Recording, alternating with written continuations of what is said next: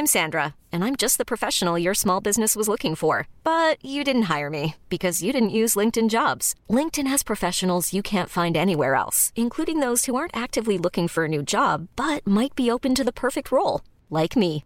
In a given month, over 70% of LinkedIn users don't visit other leading job sites. So if you're not looking on LinkedIn, you'll miss out on great candidates like Sandra. Start hiring professionals like a professional. Post your free job on linkedin.com/achieve today. Bonjour à tous et bienvenue dans le Rendez-vous Jeu, l'émission bimensuelle où on vous résume toute l'actu du jeu vidéo et de l'industrie du gaming. C'est parti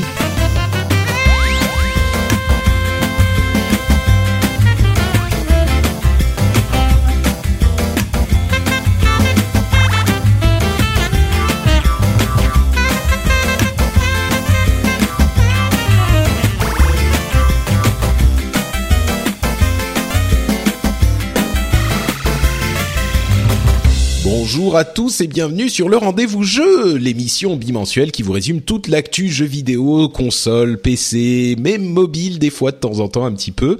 Euh, je suis Patrick Béja et je vous présente aujourd'hui cette émission avec l'immense plaisir que provoque évidemment la présence de mon camarade de presque toujours, j'ai nommé Daniel Charby. Comment vas-tu Dani? Bonjour, et eh ben écoute, euh, tout va bien. Je suis très content d'être ici euh, pour faire le rendez-vous jeu avec euh, avec toi, et euh, bah, j'espère qu'on va pouvoir être en désaccord sur plein plein de choses. je, je, pense qu'il y aura pas trop de problèmes à ce niveau-là, mais la personne qui va pouvoir nous ramener vers la vérité absolue des chiffres et des faits, c'est le deuxième co-animateur de cette émission, de cet épisode. J'ai nommé Oscar Lemaire. J'étais en train de chercher un adjectif pour encore plus qualifier ton ton sérieux, Oscar, et j'ai pas trouvé. Comment ça va? Ça va très bien.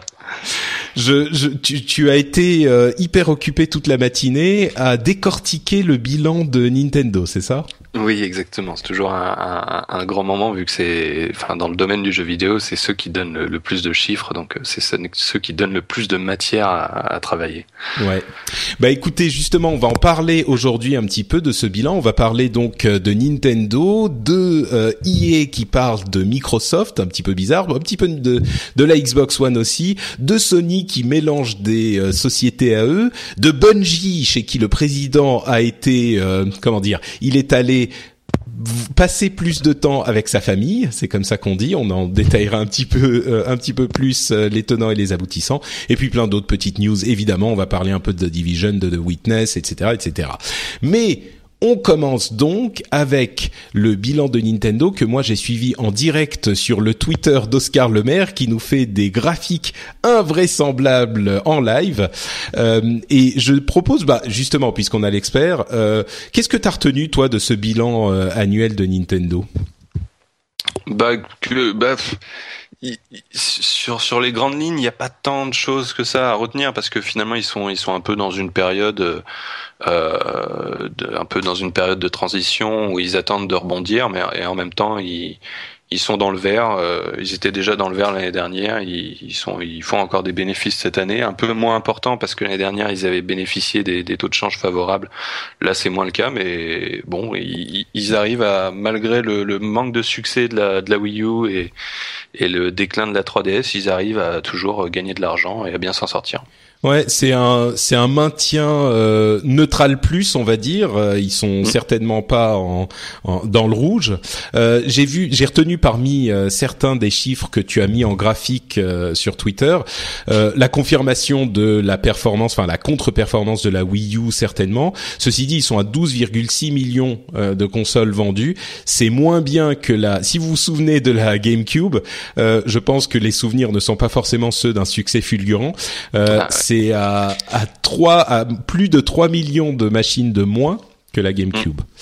Donc euh, bon, mais après ceci cela dit, enfin il y, y, a, quand même une nuance là-dedans, c'est que mhm. euh, la, la, GameCube était était était sortie en, en septembre au Japon, donc euh, donc ça lui donne un trimestre d'avance. Euh, vu qu'en fait elle, elle, était sortie dans le trimestre juillet à septembre. Et, du coup, ça fait que là, si on, les compare, on compare euh, le, total de la Wii U avec la période de, fin d'année. avec le total de la GameCube à fin euh, fin septembre de l'année équivalente de. Ouais, donc, ça veut dire que la, la Wii U a un avantage du coup puisqu'elle a la fin de l'année où ça se vend mieux normalement. Voilà, c'est-à-dire que si si on fera la même comparaison dans un trimestre, l'écart sera beaucoup plus grand vu que hmm. d'un seul coup il y aura les les les 2 millions de GameCube qui s'étaient vendus à l'époque pendant la, la fin d'année quoi. Ouais. bon, ceci dit, il y, avait autre chose moi sur lequel je voulais rebondir, c'est en fait le, le, le marché à l'époque était euh, nettement plus petit et restreint, donc la, la proportion de GameCube en termes de part de marché total par rapport à ce qu'il y avait sur euh, PlayStation 2 et euh, Xbox hein, était beaucoup plus importante que celle de la Wii U par rapport au marché euh, global des consoles aujourd'hui. Ouais, c'est sûr que le jeu vidéo est devenu un loisir encore plus encore plus universel, ou au moins la, taille de l'industrie a beaucoup augmenté. Donc oui, c'est sûr que la contre-performance. Bah, après, c'est surtout qu'à ce niveau-là, la, enfin, la Wii U est déjà sur sa fin de vie. Euh, il y, aura probablement une nouvelle console d'ici euh, d'ici un ou deux ans et, et, et, du alors que la PS4 et la Xbox One elles, elles, sont elles vont encore être là pour un pour un bon moment. Bien sûr. Il y a aussi euh, une console qui va quand même beaucoup mieux, c'est la 3DS, mais c'est marrant de voir, là aussi c'est un, insight que j'ai eu grâce à tes graphiques, euh, c'était la comparaison pour toutes les consoles portables de Nintendo. Euh, Game Boy avec Game Boy Color presque 120 millions, Game Boy Advance 80 millions, Nintendo DS là encore c'était les années, le début des années Iwata entre la Wii et pas la Wii U, hein, la Wii et la DS, euh, la DS a fait euh, au total 150 millions, plus de 150 millions. La 3DS, qui est loin d'être un échec, hein, qui a quand même réussi à redresser la barre assez vite en baissant le prix, euh, n'est qu'à 57, 58 millions. Donc bon, on est encore dans le courant de la vie de la 3DS, même si on pense également qu'elle arrive sur la fin avec le mystère de la NX. Mais même la 3DS, même au niveau des consoles portables où ça va quand même pas mal pour Nintendo, on est loin des hauteurs qu'on a connues avec d'autres console, quoi. Oui, alors là, euh, je, le fais à l'instant là. Euh, si tu veux, pareil, une comparaison euh, au, même rythme de vie par rapport aux précédentes consoles, la, 3DS a plus de 55 millions de retard sur la DS au, au, même stade de sa carrière et plus de 16 millions de retard sur la Game Boy Advance. Ouais. Donc, euh, donc effectivement. Et puis, ce qui ce qui est, ce qui est important, c'est que, alors là, euh, Nintendo vend beaucoup plus de 3DS que, que de Wii U, mais euh, la, ça, la ça me fait plaisir que tu dises Nintendo. Comme, oui, comme... c'est un, un, défaut que j'ai. Danny me faisait la remarque, je disais Nintendo, il me dit mais non, on dit Nintendo. Ok. Excuse-moi, continue.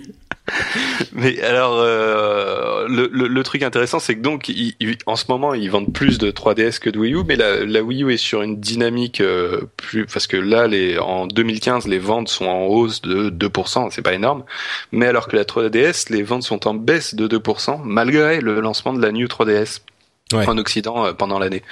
Et, euh, et, le truc intéressant, c'est que quand on regarde les ventes de jeux, les, les, les deux jeux qui ont le mieux marché euh, en, en, 2015 chez Nintendo, ce sont des jeux Wii U, à savoir Splatoon et Mario Maker. Bah justement, à ce propos, euh, moi c'est un truc qui m'a marqué parce que euh, c'est pas c'est pas foncièrement des mauvais des, des nouvelles catastrophiques hein, pour Nintendo, comme on le disait, ils font un petit peu d'argent, les consoles sont pas en super forme, mais bon, euh, la 3DS maintient. Mais le, la grosse surprise qui est euh, assez invraisemblable, même pour moi, c'est les ventes de Splatoon.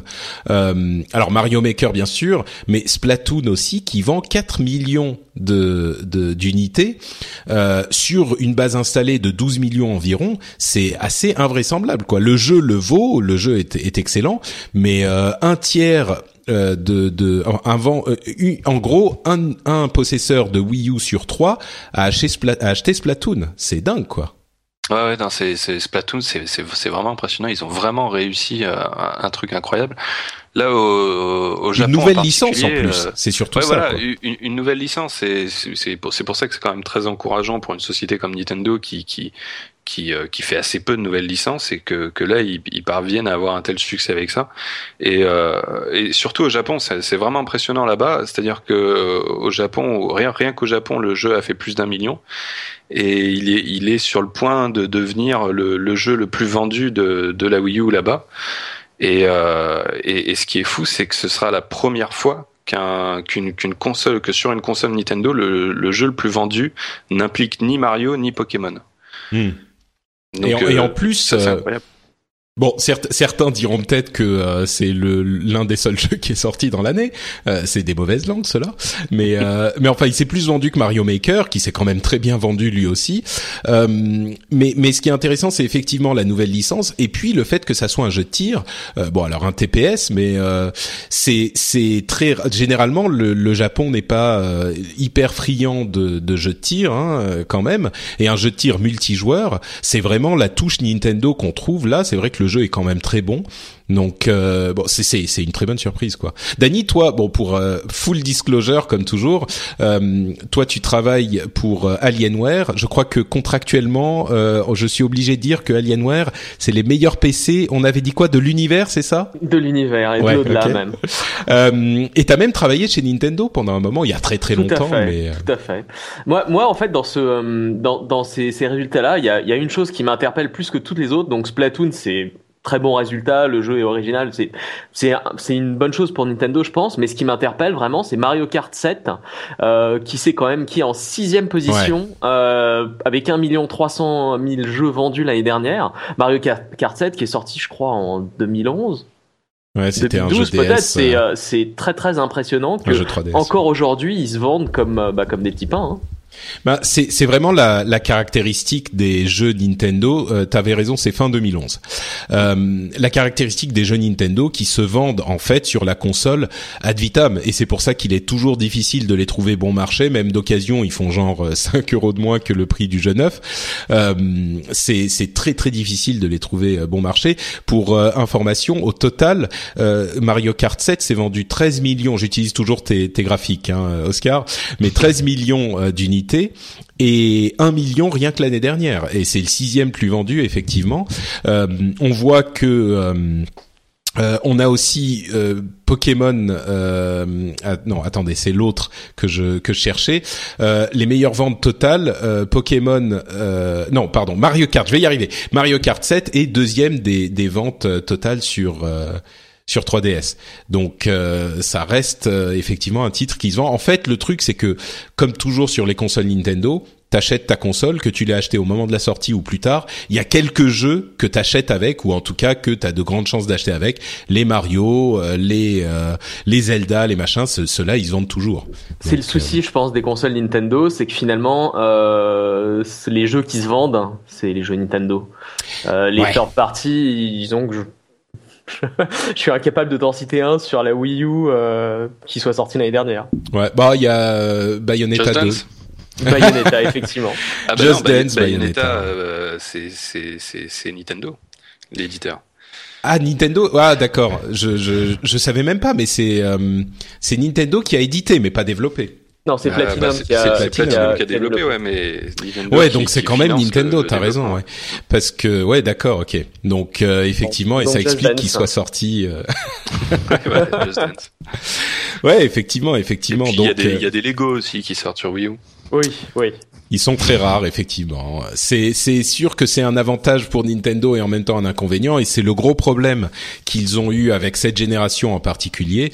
Euh, je pense qu'ils vont faire des des facilités aux développeurs tiers pour leur prochaine console parce qu'ils peuvent pas se permettre d'avoir une situation similaire euh, moi, je pense, pour la prochaine. Je pense pas que ce soit un, un, vrai problème pour Nintendo parce que. C'est bah, c'est-à-dire que euh, c'est c'est Enfin, c'est on, on, peut considérer comme un problème parce que effectivement, ça, ça fait que le, leurs consoles ont moins de jeux et, et, ça leur fait aussi euh, eux moins de fric parce que les, les constructeurs récupèrent beaucoup d'argent avec les royalties. Mais euh, mais fondamentalement, c'est un, un, truc qui est spécifique euh, aux consoles Nintendo parce que Nintendo fait des consoles atypiques.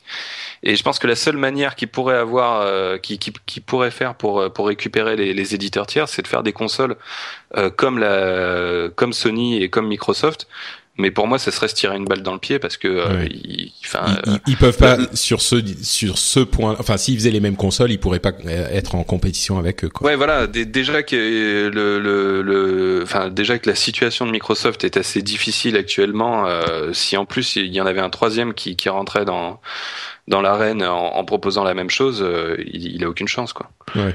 Après, je, pense, que vrai leur, leur seul espoir est de faire un truc atypique et, euh, et à partir de là, à partir du moment où ils font un truc atypique, euh, forcément c'est pas c'est pas idéal pour les, les éditeurs tiers quoi. Ouais. Bon, en plus, le, le mauvais démarrage et les mauvaises ventes de la Wii U avaient pas aidé. C'est sûr que s'ils en vendaient, euh, s'il y en avait 30 millions sur le marché, euh, la situation serait peut-être un petit peu différente. Et puis le fait qu'elle soit moins puissante, etc. Il y avait tout un tas de soucis avec la Wii U. On va pas revenir sur tout ça, mais euh, finalement, t'as raison. ils, peuvent peut-être être le, le, Nespresso du jeu vidéo. Euh, ils font leur console et ils font les jeux qui vont avec leur console. Ils n'ont pas obligatoirement besoin de d'autres personnes qui viennent alimenter la machine, quoi. Euh, ça veut dire qu'ils se vendront peut-être moins que les autres euh, que les autres éditeurs qui ont des, des, des facilités pour les développeurs tiers qui vont développer sur trois plateformes en même temps, mm. mais en même temps, ça leur permet d'exister d'une manière plus euh, importante que si que s'ils n'existaient pas. Euh, peut-être un, dernier mot euh, avant de refermer cette, cette, euh, ce dossier Nintendo sur les amiibo. Je sais qu'il y a beaucoup de gens qui se posent la question. Ils sont peut-être un petit peu moins populaires en Europe qu'ils ne sont aux États-Unis, mais est-ce qu'on a des, des, des bilans aussi sur les amiibo? Bah le oui, on a on a atteint un total de 31 millions, il me semble de depuis la depuis la sortie euh, de d'Amiibo écoulé dans le monde. Euh, donc c'est c'est pas mal, dont dont euh, quasiment 10 millions sur le dernier trimestre, sur la fin d'année. Ce qui est ce qui est leur leur trimestre record pour les Amiibo. Bon, ce qui est pas étonnant en même temps parce que forcément il y en a à chaque trimestre il y en a de plus en plus sur le marché. Mais ouais, donc ça, ça, ça marche bien. C'est euh, après, enfin voilà, je faut, faut, faut remettre dans le contexte que euh, les, les, Skylanders, par exemple, euh, c'est c'est beaucoup plus quoi. les Skylanders, ils, ils, en sont à plus de 200 millions. Ouais. Bon, ils sont là depuis plus longtemps, mais ils sont là depuis plus longtemps, mais même si, si on compare à l'époque, c'est-à-dire que sur leur, euh, leur, leur deuxième année, sur l'année, la, la, enfin la première année complète, on va dire, Skylander c'était 80 millions, alors que les Amiibo c'est 25 millions. Hmm. Mais après, c'est vrai que c'est euh, c'est deux trucs pas, idéalement comparable parce que euh, parce que les Skylanders c'est disponible sur tous les supports. C'est un truc qui est davantage nécessaire pour euh, pour les jeux quoi. Si on si on veut jouer au jeu Skylanders, il faut forcément acheter euh, beaucoup de figurines pour profiter du jeu. Et puis et puis ils en mettent beaucoup plus sur le marché aussi. Ouais. Ouais, bon, bah voilà, je pense que en gros un bilan qui est, euh, franchement, j'ai l'impression qu'il sauve les meubles, quoi. Euh, ça, on, ça allait pas super bien, clairement pour euh, la Wii U. Ça a commencé à sentir la fin pour la 3DS aussi, principalement à cause de problèmes de puissance, hein, je pense. Ça devient compliqué de développer sur la 3DS. Et, et, du coup, au final, bah, ils réussissent à atterrir en douceur cette génération, et on espère qu'ils vont pouvoir redécoller euh, en force avec l'année prochaine la présentation de la NX. L'année prochaine, on y est déjà, on est en 2016. Euh, cette année, la, la, la, présentation de la NX. Donc, euh, bon, voilà le, le mot de la fin, Dani. Écoute, euh, moi, voir. Je, les, chiffres sont relativement encourageants quand même à mon avis pour Nintendo parce que finalement, euh, il n'y a pas eu un milliard de sorties non plus, euh, notamment sur la 3DS euh, l'année dernière. Je pense que cette année, il y aura des choses assez intéressantes qui vont sortir sur 3DS. Moins, j'ai l'impression sur Wii U, mais mais je pense qu'ils n'ont pas trop de soucis à se faire à l'heure actuelle. Ensuite, hmm. en ce qui concerne la NX, il y a tellement d'attentes autour que j'espère qu'ils vont annoncer à la fois quelque chose d'original comme seuls eux savent le faire, mais aussi ayant suffisamment de puissance et un line-up de lancement euh, plus satisfaisant que celui qu'il y avait euh, sur euh, la Wii U ou la 3DS. Ouais. On, on, avait effectivement, on a entendu des rumeurs sur une possible compatibilité Smash Bros au lancement de la NX. Alors est-ce que c'est une version, la version Wii U adaptée ou encore une nouvelle version carrément? Euh, et puis on a le, le, Zelda euh, qui a priori euh, arrivera en même temps sur Wii U et, et sur NX. Euh, ça, le, truc, c'est C'est vrai, tu crois pas? Ouais, je. Enfin, enfin, disons que c'est c'est purement théorique, mais moi je je, je reste sur l'idée que euh, qu'on qu oui voilà, c'est vraiment de la spéculation, mais moi je je je, je reste sur l'idée qu'on va avoir une une NX à la fin de l'année qui sera en fait une console portable. Et une NX l'année d'après donc en, en, 2017, qui sera une console de salon. Et par conséquent, enfin, moi, je, je, je suis persuadé que le, le, Zelda sur Wii U sortira bien cette année et que ça restera un jeu Wii U uniquement. Quoi. Ah, c'est intéressant comme euh, comme théorie ça, le, la séparation des deux faces de la NX. C'est ouais, c'est c'est ça pourrait. Enfin voilà, c'est juste c'est de la spéculation, mais euh... ouais ouais. Bah on a entendu aussi l'idée que ça soit en fait un, un système d'exploitation d'une certaine manière qui puisse être utilisable sur ouais, voilà, différentes. Ça, ouais. je, je pense que c'est surtout ça euh, que que ça va être, que ça ça, ça va être deux, deux consoles avec un, un système d'exploitation unifié avec des facilités de portage entre entre la console de salon et la console portable, un peu comme euh, comme ce que fait Sony par ailleurs avec la, la, la PlayStation 3 et la Vita. Et, euh, et, ouais, mais on a on a entendu aussi des, des idées selon lesquelles ça serait carrément un, un système euh, d'exploitation qui pourrait être utilisé même ailleurs que sur les machines Nintendo. Ce que je, moi j'y crois pas trop, mais bon.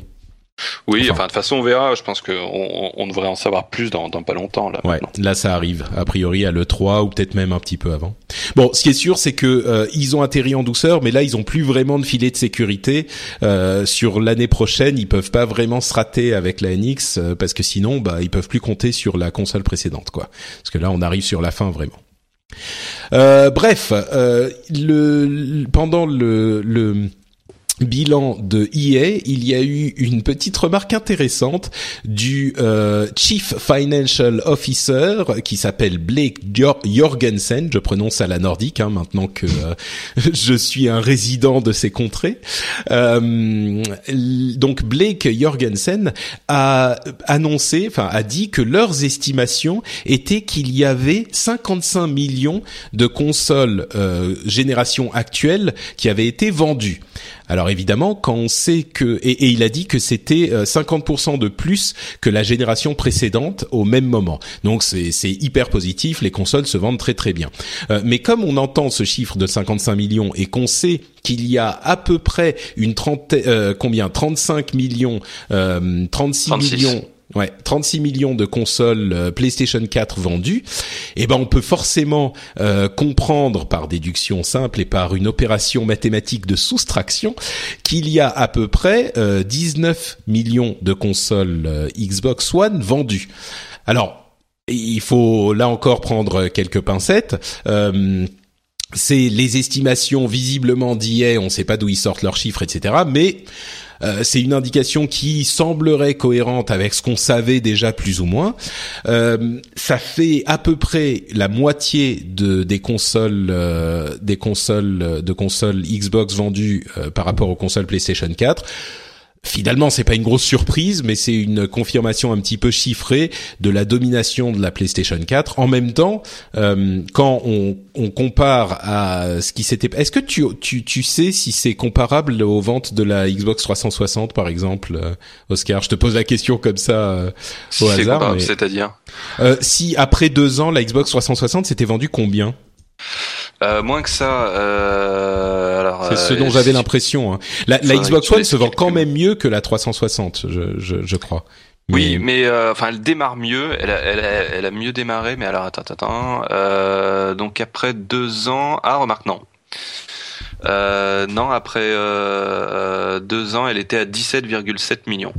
D'accord, donc un tout petit peu mieux, quoi. Enfin, en même temps, si, parce que et d'autant plus que euh, d'autant plus que 17,7 millions, c'est euh, les unités distribuées et non vendues.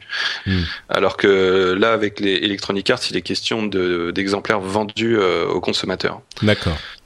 Donc, Donc 19 oui. millions par rapport à 17,7, c'est c'est mieux, quoi c'est mieux et surtout que la Xbox était la Xbox 360 était clairement la console dominante en tout cas au départ euh, sur la génération précédente. On se souvient que Sony s'était planté euh, lamentablement au début hein, sur les deux premières années avec la PlayStation 3.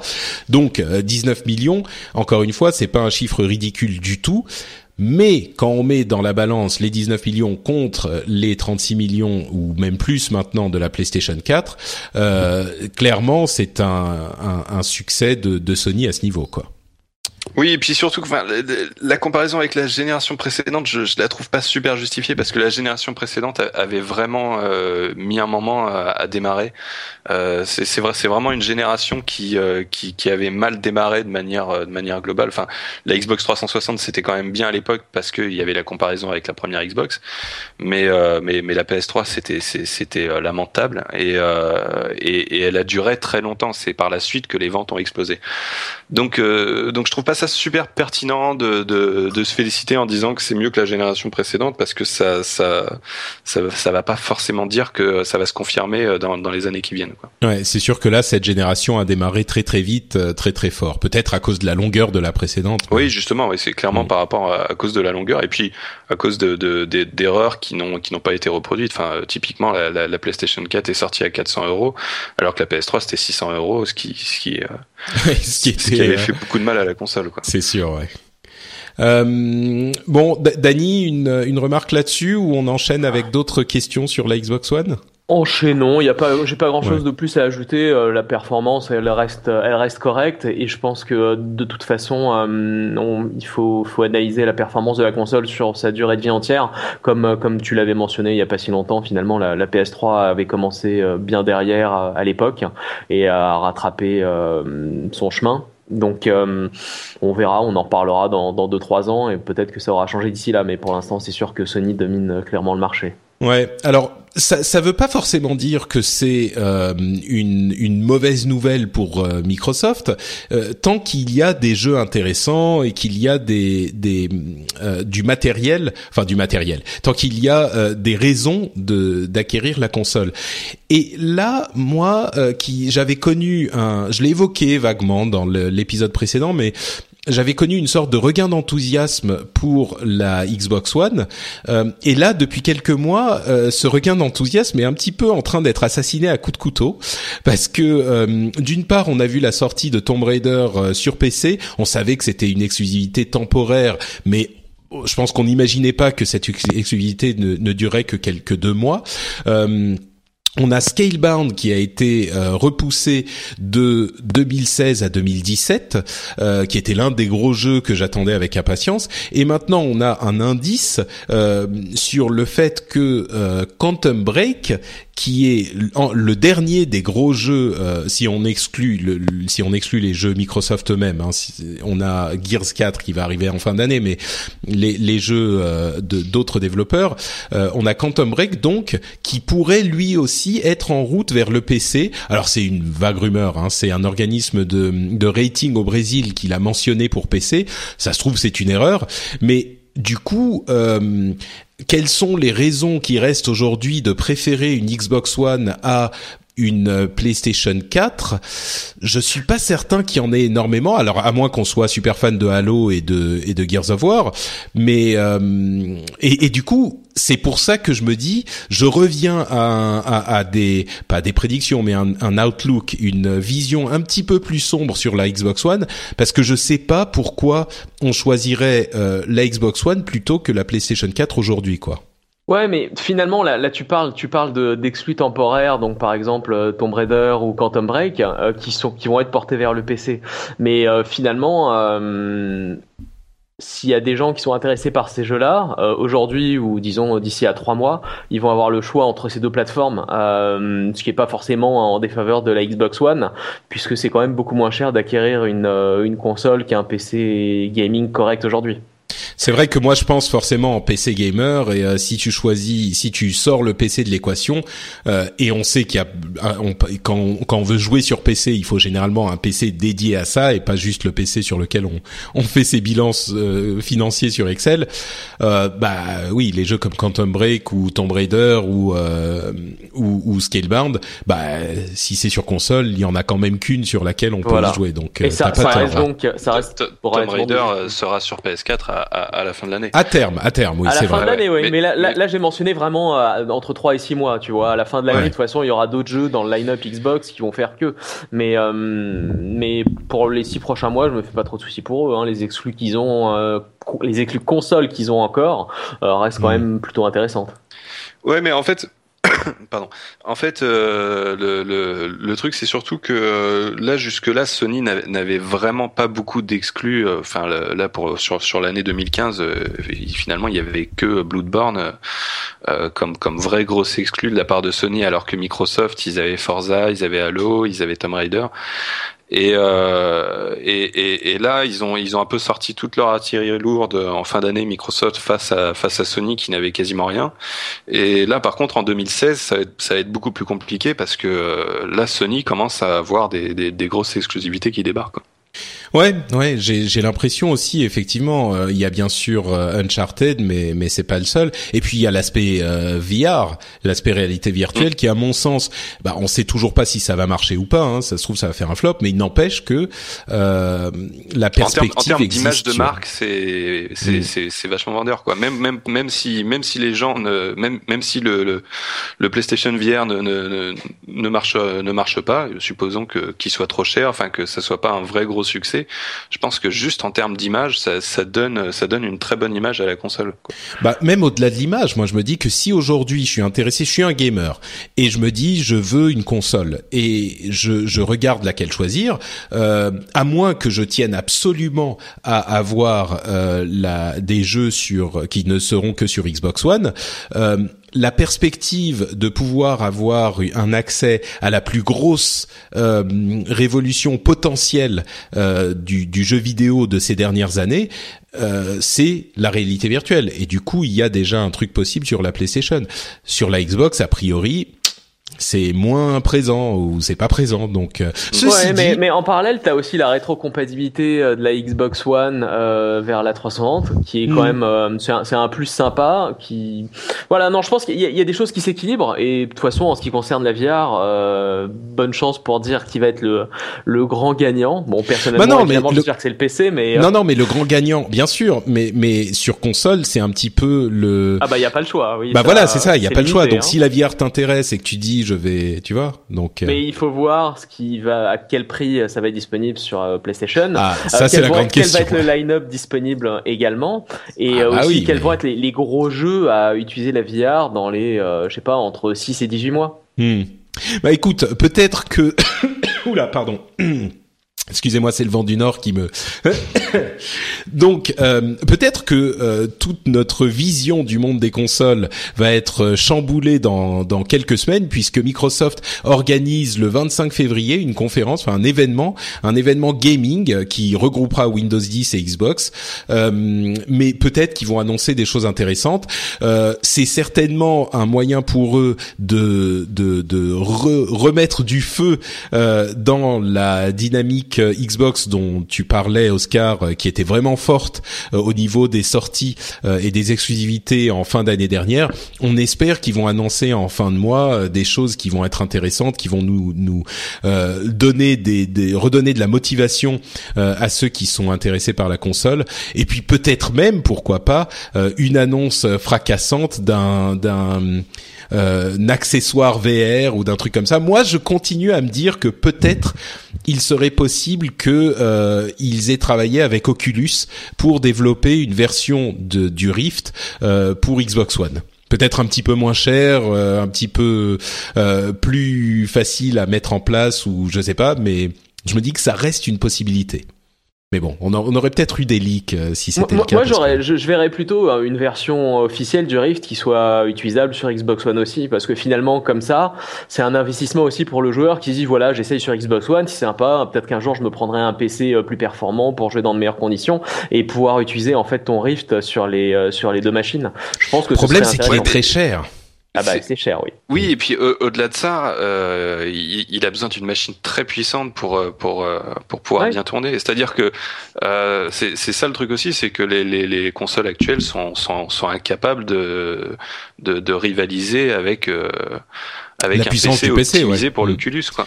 Donc euh, et, et, vu que Oculus maintenant bah, ils se sont lancés dans une stratégie de euh, bah, on va privilégier la, la, la qualité, la, la, puissance du truc pour euh, pour un, un bon rendu au détriment du, de l'accessibilité au niveau du prix.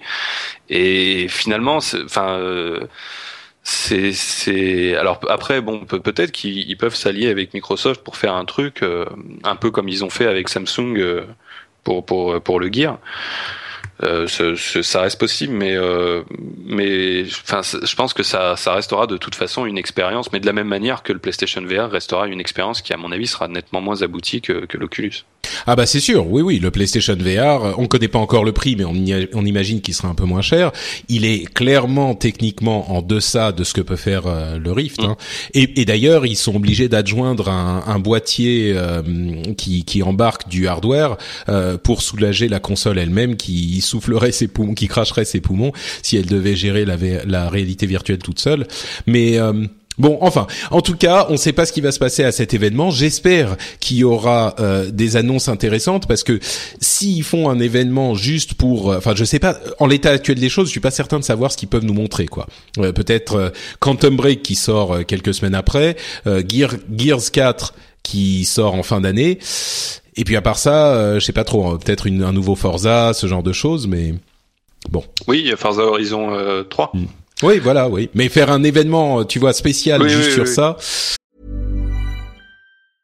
Hey, I'm Ryan Reynolds. Recently, I asked Mint Mobile's legal team if big wireless companies are allowed to raise prices due to inflation. They said yes. And then when I asked if raising prices technically violates those onerous two-year contracts, they said, "What the f*** are you talking about? You insane Hollywood ass."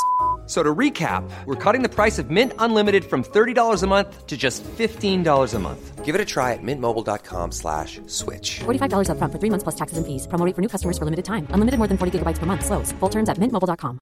Hiring for your small business? If you're not looking for professionals on LinkedIn, you're looking in the wrong place. That's like looking for your car keys in a fish tank. LinkedIn helps you hire professionals you can't find anywhere else, even those who aren't actively searching for a new job but might be open to the perfect role. In a given month, over 70% of LinkedIn users don't even visit other leading job sites. So start looking in the right place. With LinkedIn, you can hire professionals like a professional. Post your free job on linkedin.com slash achieve today. Oui, non, mais de toute façon, euh, je pense que euh, je, je, je, je, je pense que tu surestimes un peu le truc. Je pense que ça va être un truc un peu barbant euh, Hmm. euh, qui, qui va être vachement centré sur. Je pense qu'on verra pas beaucoup de jeux. Je pense qu'on verra pas de jeux inédits en tout cas. Bon. Ok, bah écoutez, rendez-vous le 25 février pour la réponse. Et euh, puisqu'on a parlé de Nintendo, on a parlé de Microsoft, et ben on peut parler un petit peu de Sony aussi, qui a créé une nouvelle unité, euh, bah, une nouvelle société en fait, qui euh, réunit entre dans en son sein, euh, elle s'appelle euh, comment elle s'appelle? Sony Interactive Entertainment qui réunit les deux euh, sociétés précédentes qui étaient euh, Sony Computer Entertainment et Sony Network Entertainment International. Alors pour schématiser, hein, euh, on a on s'est on, a cherché pendant à peu près euh, je sais pas 10 minutes le rôle de Sony Network Entertainment International. Bon, Sony Computer Entertainment c'est la PlayStation et les jeux. Sony Network Entertainment International c'est tout ce qui est bah, le réseau PlayStation avec les jeux, les, les films, la musique, tout ça. Et ben tout ça est réuni dans une société euh, basée aux États-Unis qui s'appelle euh, SIE. Voilà, c'est une news un petit peu business. Je sais pas s'il y a euh, énormément de commentaires à faire dessus, mais ça équilibre euh, comme ça. On, on, on, on, on donne une news Sony en plus des, des autres.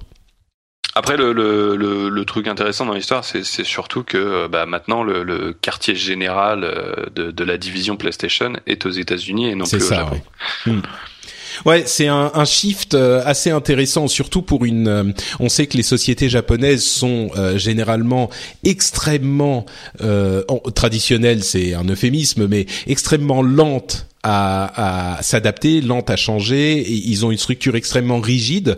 Euh, et Sony, avec Kaz Hirai no- notamment, qui était à la tête de, de la division PlayStation pendant longtemps, euh, a montré que, euh, enfin, ils avaient une sorte de dynamisme qui était assez atypique pour les sociétés japonaises euh, et qui était beaucoup plus, euh, euh, qui nous rappelait beaucoup plus les sociétés, euh, la, la manière de faire en fait occidentale. Donc c'est peut-être un signal de plus euh, que le, le- les Japonais de Sony, et en fait Kasirai hein, euh, se dit euh, bon, essayons de rester, de, de, de continuer dans la voie qui fonctionne euh, et gardons cette agilité, cette euh, manière de faire occidentale et implémentons-la de manière définitive euh, de cette manière. Bon, le, le Sony, le groupe en général reste au Japon et Kasirai reste au Japon, donc euh, il y a quand même un chapeau japonais au-dessus de tout ça.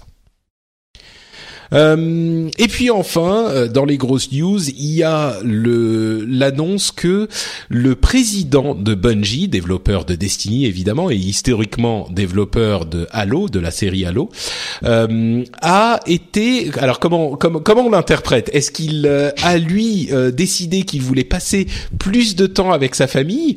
Ou est-ce que euh, on a décidé au sein de la société qu'il était peut-être temps qu'il aille passer plus de temps avec sa famille?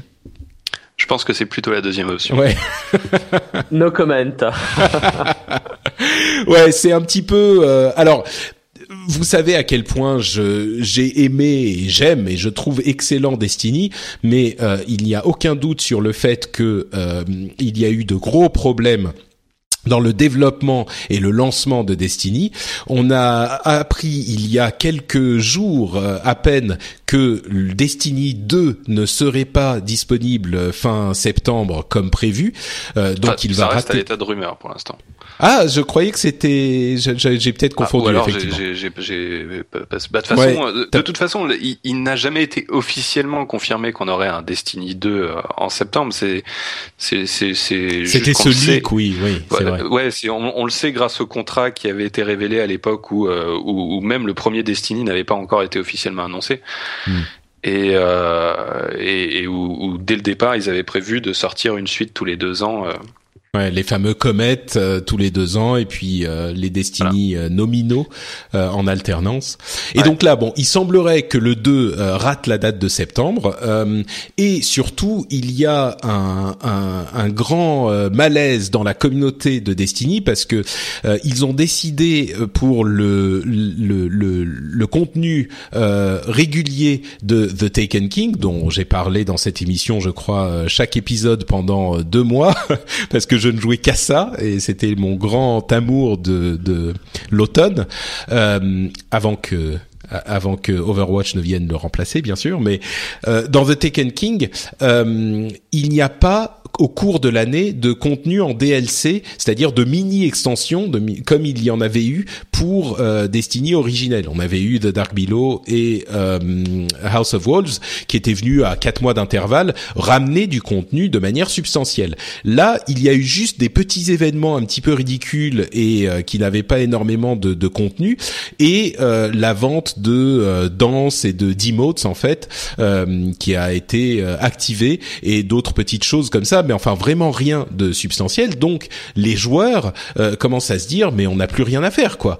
Euh, et je pense que euh, les équipes qui développaient les mini extensions dans la première année ont été rapatriées sur le titre euh, le, titre Destiny 2, le nominal, euh, et que l'équipe qui était censée développer du contenu euh, pour l'année en cours a été réduite à une peau de chagrin et effectivement ils ont abandonné l'idée de faire du vrai. Alors il y aura peut-être un truc, ils annoncent qu'il y aura une, une un morceau de contenu un petit peu plus substantiel qui va arriver à un moment.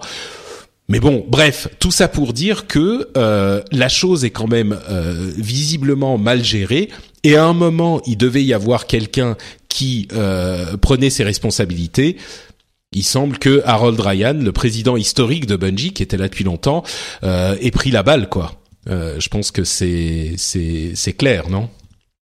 Bah, Enfin, moi, je, ouais, je, je, vois, je, vois, je vois ça comme ça aussi. Et puis, je, je pense surtout que le, le qu'ils étaient peut-être trop ambitieux avec tous leurs plans concernant Destiny, euh, puisque finalement, ils, ce qu'ils voulaient faire, c'est, euh, bah, comme, comme tu dis, euh, proposer régulièrement du nouveau contenu et, et donc euh, faire vivre le jeu un peu à la manière d'un free-to-play mais en même temps à côté ils ont ils ont besoin de bosser sur Destiny 2 pour faire de la sortie de Destiny 2 un événement. Et, euh, et du coup c'est un peu compliqué de, concilier les deux. Et, et au final on risque de se retrouver avec ni l'un ni l'autre ce qui fait que là en ce moment il y a plus de contenu. Et puis euh, visiblement Destiny 2 est repoussé donc euh, il y a voilà il y a, y a, clairement il y, a, y a clairement un problème un, problème dans la gestion et, et puis euh, du coup une tête à couper quoi. Ouais.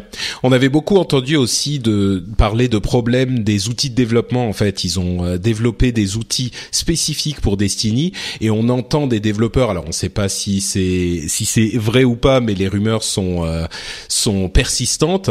Il y a beaucoup d'histoires de gens qui disent mais c'est changer un morceau de décor dans Destiny, ça demande des opérations qui prennent genre 24 heures quoi. Il faut charger tout le monde dans l'outil de développement, tu changes le truc, tu recompiles, tu re-render, tu machin, ça t'a pris mais vraiment euh, des, des heures et des heures pour changer un tout petit truc que c'était mal barré. Il n'est pas impossible qu'ils aient repris ça euh, pour essayer de l'améliorer aussi. Euh, enfin bref, il y a, y a, tout un tas de problèmes. C'est marrant aussi de faire le parallèle avec World of Warcraft, où euh, la société Blizzard a toujours voulu faire des extensions tous les ans et ils n'y sont jamais arrivés, jamais. Et encore aujourd'hui, on le constate avec un Warlords of Draenor qui est sorti il y a plus d'un an et euh, le, la prochaine extension Legion qui n'est pas, euh, qui sortira pas avant encore plusieurs mois. Et là, il y a plus de contenu non plus. Donc à chaque fois qu'ils essayent, ils se disent bon, tous les ans on va sortir une extension, à chaque fois ils y arrivent pas. Bon, Blizzard a peut-être euh, les reins plus solides ou plus de, enfin pour eux, ils rentrent de l'argent de toute façon avec leur abonnement, donc euh, ils s'en foutent. Ils peuvent peut-être prendre plus de temps. Et puis on sait que Blizzard n'a jamais été euh, euh, du genre à se à se plier aux contraintes financières ou, ou sacrifier la qualité. Mais Bungie a peut-être pas autant de sources de revenus différentes. Pour eux, c'est ils sont complètement engagés dans Destiny, et donc le fait que le développement, la sortie du Destiny 1 et puis de l'extension soit, enfin de l'extension et puis de Destiny 2 soit aussi problématique, c'est beaucoup plus c'est beaucoup plus euh, bah, problématique justement pour la société en elle-même. Après, tu as, aussi une relation très différente parce que c'est-à-dire que Blizzard euh, est un peu en autonomie euh, au sein d'Activision Blizzard. Alors que euh, Bungie, c'est vraiment un studio qui travaille pour Activision et qui a tout un tas de contraintes, enfin, qu'ils ils ont des, des, comptes à rendre vis-à-vis d'Activision.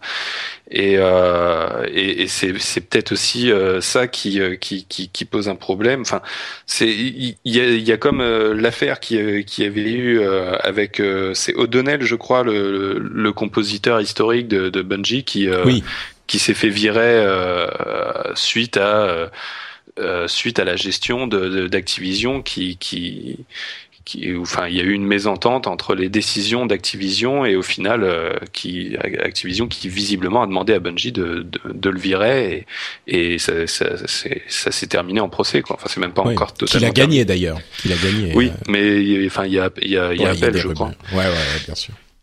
Ouais, donc euh, bon, euh, moi ça, ça, montre un, climat un peu inquiétant, quoi. Ouais, c'est sûr. Moi, franchement, ça m'inquiète pas énormément pour Destiny 2. Euh, je pense que effectivement, il va prendre un petit peu plus de temps que prévu à sortir. vous le savez, The Taken King pour moi était une excellente extension, donc je pense qu'ils ont des bases très solides. ils ont vraiment de quoi faire. Et puis le problème, c'est juste que là, la communauté du jeu aujourd'hui va finir par se lasser et va devoir attendre la sortie du 2 il y a clairement eu des problèmes, des dysfonctionnements dans le développement. Mais moi, je suis pas inquiet pour le 2. Je me dis juste que bah il mettra plus longtemps à sortir. Il sera très bien quand il sortira. Après, de toute façon, vaut mieux qu'il soit repoussé et, et qu'il soit bien fini plutôt que l'inverse. Ah oui, ça c'est sûr. Ça c'est certain. Dany, t'es très silencieux. Euh, toi, t'es, t'es pas un fan de Destiny ni de Bungie, c'est ça? Tu détestes tout le monde? J'ai pas joué à Destiny. Euh, j'ai longuement hésité, donc voilà, j'ai rien de particulier à dire là-dessus. Euh, Bungie, j'ai jamais été trop fan de leur jeu. Euh, donc en fait, t'es content que Harold Ryan se fasse virer. Content et j'espère qu'il va rester avec sa famille à faire à pêcher le restant de ses jours. bah, en tout cas, oui, pardon. Non, mais voilà, enfin globalement, euh, moi j'ai quand même une petite inquiétude quant à la qualité de Destiny 2. Donc même s'il repousse, euh, ce qui en général c'est à la fois bon et mauvais signe, mais je pense que la vitesse à laquelle ils sortent en fait du, contenu et éventuellement donc le 2, euh, c'est quand même très très rapproché les uns des autres et j'ai peur que ça rentre un peu dans une logique de, suite un peu euh, comme euh, on connaît pour les gros éditeurs type Ubisoft, Activision et, et EA. Ouais. Bah, disons que euh, il y a une euh, une citation, je sais plus si c'était lui qui l'avait sorti, mais Rob Pardo, anciennement chez Blizzard, qui disait euh, on ne peut pas mettre neuf femmes dans un dans une chambre et avoir un bébé en un mois. Et c'est vraiment ce qu'on constate avec euh, le développement des jeux vidéo. Tu as beau essayer d'en faire un en, en un, enfin de développer une suite en un an, soit tu as deux équipes qui alternent et ça pose les problèmes que ça pose aussi de cohérence, de, etc mais euh, deux ans ou un an et demi, deux ans, ça semble vraiment être le minimum pour développer un jeu, minimum ou une, une extension. Et là, bon bah, ça a l'air d'être euh, l'enseignement qu'on a de chez Bungie. Et l'autre enseignement, euh, ça c'est peut-être euh, un petit peu plus une leçon en général dans toutes les industries du monde, c'est que quand quelqu'un dit je veux passer plus de temps avec ma famille donc je m'en vais, généralement c'est qu'on lui a demandé d'y aller. Voilà.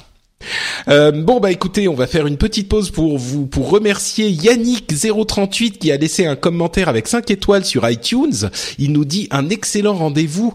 Euh, son commentaire c'est je vous suis depuis déjà quelques mois et c'est un régal que de vous écouter transmettre votre passion et vos avis sans concession. Euh, il, dit ensuite avec un gros smiley, mais pitié, pourriez-vous arriver à ne pas parler d'Overwatch pendant un à deux épisodes? Non, jamais. Overwatch, j'en parlerai à chaque fois. D'ailleurs, je l'ai mentionné. Je sais pas si vous avez entendu très très euh, discrètement pendant euh, la première partie.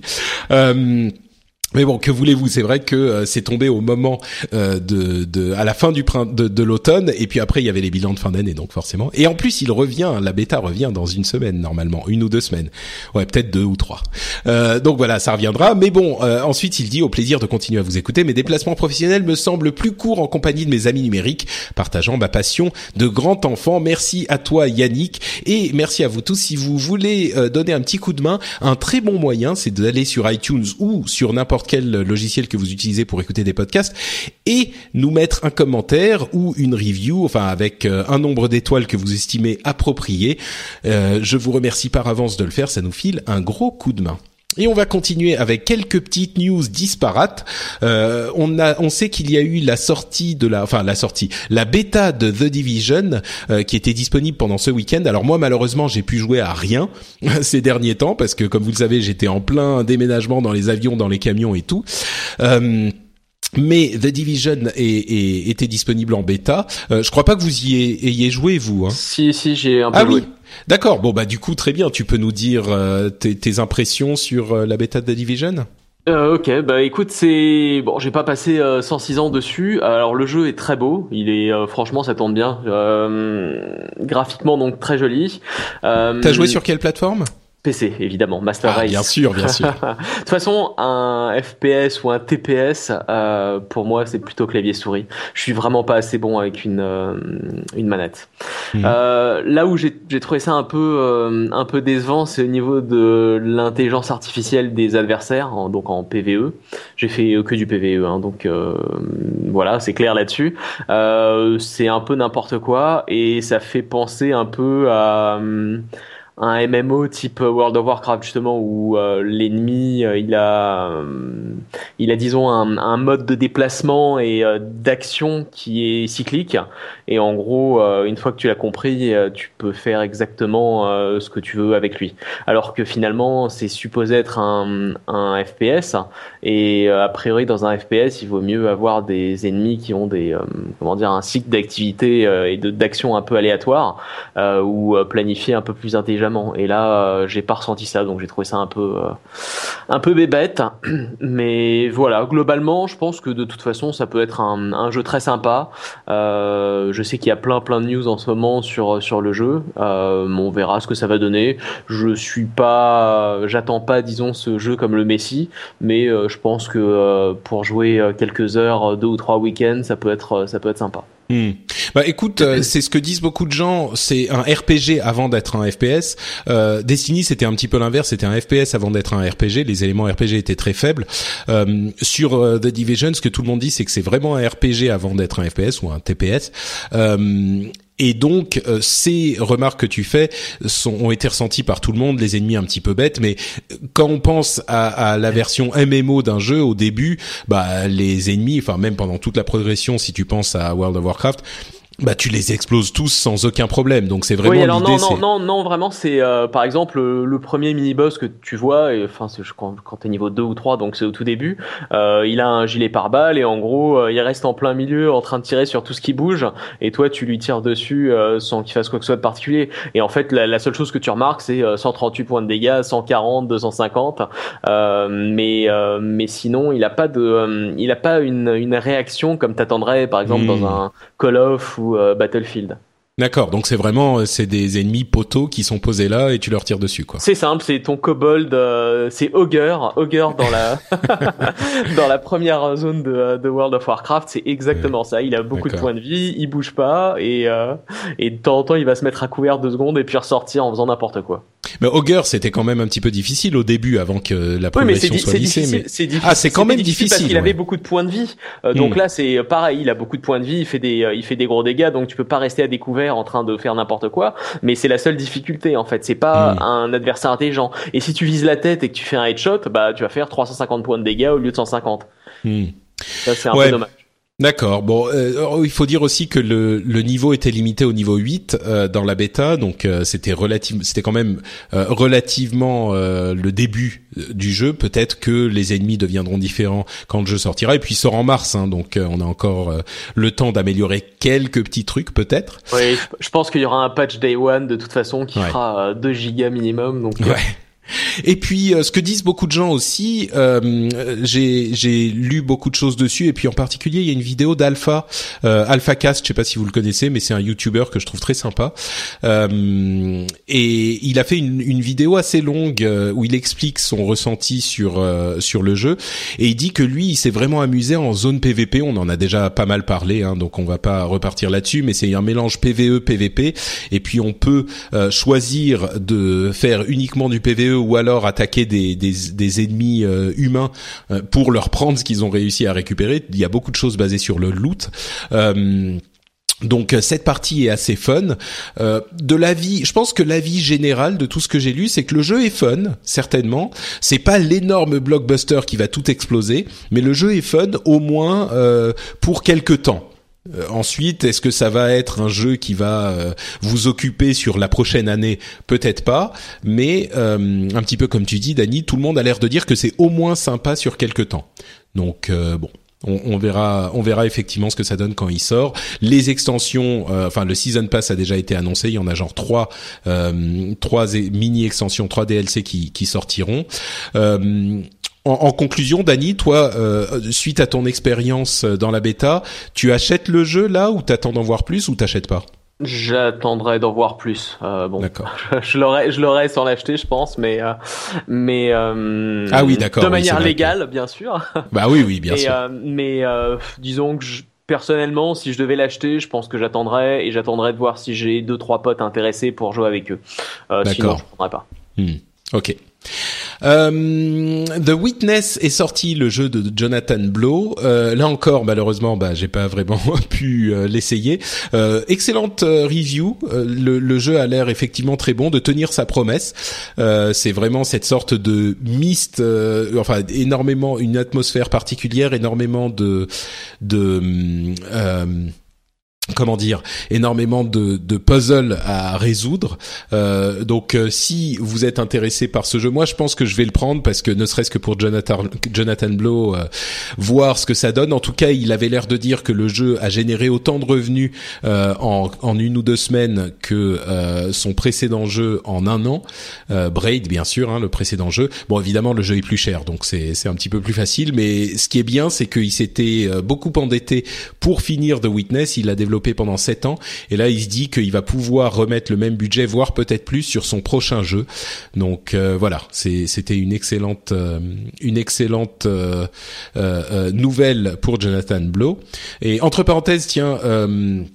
Il y avait un- une série d'articles super intéressants sur Jonathan Blow dans Game Cult, euh, un article de fond sur lui euh, où il, euh, détaillait un petit peu son parcours et le personnage. Euh, si vous l'avez raté et que vous êtes abonné Premium Game Cult, allez y rejeter un coup d'œil, c'était une super lecture. Je voulais le signaler aussi. Euh, et puis enfin, Darkest Dungeon est sorti. Il était en early access depuis longtemps. Euh, moi, j'ai eu le, j'avais acheté justement Darkest Dungeon au moment des soldes. Euh, je voulais en dire deux mots parce que c'est un jeu qui a fait un petit peu de bruit et qui pourrait peut-être intéresser certains des auditeurs. Vous avez testé Darkest Dungeon? Vous y avez joué ou pas du tout, Oscar et Dani Moi non. Pas Non. du tout non plus, non. D'accord, bah Darkest Dungeon en fait c'est un jeu sur PC euh, qui est un petit peu spécial en fait. Euh, c'est un mélange entre jeu de, enfin c'est un jeu de stratégie au tour par tour où on constitue une équipe et on doit aller explorer bah, des donjons. Euh, et il y a euh, tout un système assez compliqué que je vais pas détailler euh, sur euh, dans l'émission parce que ça prendrait un petit peu trop de temps. Mais en gros c'est un jeu de stratégie au tour par tour euh, assez accessible mais en même temps très profond. Mais là où c'est intéressant c'est euh, l'ambiance du jeu. C'est un jeu qui, je pense, plairait beaucoup à Dany parce que c'est un jeu où nos nos nos équipes euh, peuvent devenir folles, tomber malades, euh, euh, et, et, en fait leur santé mentale est hyper importante et ils vont explorer des endroits tellement euh, sombres et inquiétants et euh, fous que eux-mêmes deviennent fous. C'est un petit peu une ambiance à la Lovecraft avec des, des grands anciens et ce genre de choses. Et c'est un jeu qui est pas facile. Hein. Euh, c'est c'est pas un jeu évident. C'est vraiment un jeu pour euh, les les PCistes convaincus. Hein. Généralement, c'est ceux qui aiment ce genre de, de jeu, qui détestent les jeux triple A. Mais c'est vraiment un jeu de qualité si vous aimez la difficulté et si vous aimez les ambiances super sombres, super noires. Euh, donc je voulais juste le mentionner comme ça euh, rapidement. C'est un, un, jeu très spécial. C'est le genre de jeu où on, on, se dit on est content que euh, des jeux différents comme ça existent. Donc voilà, je voulais juste le mentionner rapidement.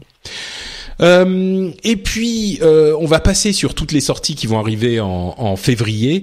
Euh, il y a plein de sorties euh, là qui sont prévues. Enfin, ce mois-ci, c'est un, un, mois un petit peu de folie, euh, un petit peu comme tous les mois de cette année en fait. Mais il y a Gravity Rush Remastered qui arrive sur PlayStation 4, XCOM 2, ça, ça va plaire à certaines personnes. L'extension de Dying Light, je sais qu'il y a des fans. Firewatch que j'attends avec grande impatience. Je suis vraiment curieux de voir ce que ça va donner. Unravel, euh, bien sûr Street Fighter 5 le, le 16 février. Euh, Dany achat direct. J'en un qui est sur les. Euh, bah oui oui euh, direct. Je pense que je le je le prendrai, je l'aurai sans aucun souci. la question maintenant c'est de savoir sur quelle plateforme le prendre. PC, PS4. Oh bah je crois que Street Fighter 5 c'est PS4 quand même. Moi, je, je pense aussi. Mais j'ai un puis... stick arcade en fait sur PC donc c'est ah. très ennuyeux. Ah oui effectivement. Bah le truc ouais moi je crois que ça va être achat sur PlayStation Store même s'il va être plus cher parce que c'est le jeu qui reste sur ta console quoi. Tu tu vas pas avoir à, à mettre le, le, disque à chaque fois que tu veux y jouer. Il reste sur ta console, il y sera pendant des années. Donc euh, moi je crois que ça va être euh, ça. Bref, euh, Fire Emblem Fates, Dany aussi ah, achat direct, oh bah je pense. Ça, achat, achat, direct, mais c'est aux États-Unis qui sort en février. En Europe, c'est ah, plus tard plus malheureusement. Tard, je suis dégoûté. Parce ah que Fire Emblem, c'est quand même un peu le jeu que j'attends cette année. Euh, Far Cry Primal, euh, etc., etc. Et malheureusement, euh, le, un autre qu'on attendait un petit peu, Mighty Number no. 9, a été décalé pour la troisième fois, genre à trois semaines de la sortie, il a été décalé en plus euh, vachement quoi. Donc euh, c'est c'est c'est c'était un petit peu surprenant qu'il soit décalé vraiment à, aussi vraiment à deux semaines du moment où il était sorti. Voilà, à septembre. Donc euh, bon, bref, Mighty Number no. 9 toujours un petit peu inquiétant. Euh, des fans de Final Fantasy dans l'assistance? Euh, il y a longtemps. Ouais, il y a longtemps. voilà. ok. Final Fantasy XV euh, a eu son Active Time Report euh, et on va avoir. Alors, on a eu l'annonce de l'annonce de la date de sortie. C'est-à-dire que la date de sortie sera annoncée euh, le 31 euh, le 31 mars. Donc ils annoncent l'annonce de la date de sortie. C'est ça, exactement. pas mal. On sait qu'on que la date de sortie sera annoncée le 31 mars. Euh, il y avait aussi un extrait de, de combat dans euh, l'Active Time Reports de 3 minutes environ. Euh, je, je m'étais pas rendu compte à quel point c'était action euh, Final Fantasy XV. Je savais que c'était un petit peu action, mais là dans l'extrait qu'ils ont montré, c'est vraiment, euh, enfin on dirait, je sais pas, on dirait un David May Cry ou euh, c'est c'est assez ou surprenant. Xenogears. J'ai l'impression, ouais. moi, ça m'avait fait plutôt penser à mm. Xenogears justement. Ouais, peut-être, peut-être, effectivement. Oui, bah c'est un peu une, une, une évolution de, de, tout ce système de combat qui essaye d'être beaucoup plus action, euh, euh, aussi dans la lignée de, de, de FF12, euh, de, de pas mal de jeux comme ça. Moi, ça fait tellement longtemps que j'ai pas joué à des Final Fantasy. Là, je, le, je, je te conseille le 14. Je te conseille le 14. Tu vas voir le un scénario horrible et un jeu d'un ah, absolu. J'ai joué. En entier. Le 14, attends, tu parles du du du MMO. Ah, pardon, le 13, le 13. Ah oui, d'accord, OK. Non non, le MMO, j'y ai pas j'y ai pas touché. Moi, j'ai joué au MMO, j'ai joué au MMO. Ouais. Ouais, voilà. Euh, mais enfin, j'ai joué un tout petit peu. Hein. J'aime bien là. Disons que tu as joué moins qu'à World of Warcraft, c'est ça? Ah bah ça, je crois que j'ai j'ai j'ai joué à rien plus ou autant qu'à World of Warcraft. Donc ah peut-être, ouais, peut-être. Et, et encore, c'est pas sûr, hein. C'est pas sûr. Euh, donc voilà, bref, Final Fantasy XV bientôt. Euh, un jeu qui va peut-être plaire à Dany. Euh, Funcom a annoncé un nouveau jeu Conan le Barbare, qui sera un, un, jeu open world de survie. on se souvient que Conan, que Funcom avait développé le MMO Conan, qui était pas mal, qui avait plein d'éléments hyper intéressants. Et bon, malheureusement, il n'avait pas fonctionné. Mais là, peut-être qu'un jeu en, en, en, solo pourrait être pas mal. La licence Conan est toujours intéressante. Euh, moi, je suis, je suis ça d'un œil, euh, d'un œil, euh, comment dire, intrigué. Oui, je pense que ça peut être ça peut être sympa. En plus, si c'est en solo, ils pourront peut-être travailler un peu plus le, le, scénario, ce qui à mon avis euh, manquait pas mal sur le sur les MMO lui-même. Sur le MMO, ah bah non, justement, il y avait un scénario. Oh, non, enfin, bon, pour un MMO. J'étais pas j'étais pas époustouflé par le scénario, disons. Ouais, ouais. Pour moi, mon meilleur souvenir de Conan, de toute façon, personne n'y aura joué, mais c'était la version Apple II. Ah mais bien sûr, Conan où t'avais les deux manettes et tu pouvais faire plein de mouvements. C'était l'un des premiers jeux de combat avec Karateka, euh, juste après Karateka. Ah mais bien sûr, Conan le barbare. Ah pour ceux qui s'en souviennent, euh, big up. Le Conan sur Apple II, c'était c'était incroyable. Et il était sorti sur euh, Commodore 60, sur Amstrad, je crois aussi. Ouais, ouais. ouais, parce que toi t'étais un riche, t'avais un Apple II. Moi j'étais j'étais un pauvre avec un Amstrad. Enfin un pauvre. Avec toi, tu jouais avec des jouets en bois, c'est ça non, j'avais un Amstrad quand même. C'était, oui, c'était quand ah, même. Ça va, c'est intermédiaire alors. Ouais, c'est ça, c'est ça. C'est un, c'est un riche moyen. Toi, t'étais un, un, un bourgeois euh, richissime. euh, The Walking Dead repoussé à 2017. Vous savez, c'est ce jeu euh, développé par Overkill, euh, qui est un FPS qui serait peut-être un FPS digne de ce nom. Il était censé, sortir en 2016. Il est repoussé à 2017. Je le mentionne parce que je l'avais mentionné dans l'épisode précédent, qui était le bilan 2015 euh, et perspective 2016. Star Citizen, moi j'étais pas au courant, mais en fait, le solo de Star Citizen, Squadron 42, va être séparé de l'expérience multi. Donc euh, en fait, il va y avoir le solo qui sera euh, l'équivalent de Wing Commander de l'époque pour les anciens qui s'en souviennent. Donc une expérience solo avec euh, des acteurs qui font du motion capture, etc. Enfin un vrai jeu solo et l'expérience multi qui sera différente. Donc la, la scission va arriver dans deux semaines sur l'early access, mais en tout cas c'était plutôt pour mentionner le fait que le jeu sera vraiment séparé. Donc il y aura un vrai jeu solo pour Star Citizen, ce qui est plutôt une, une bonne nouvelle. Moi, je pense que ça peut donner quelque chose d'intéressant.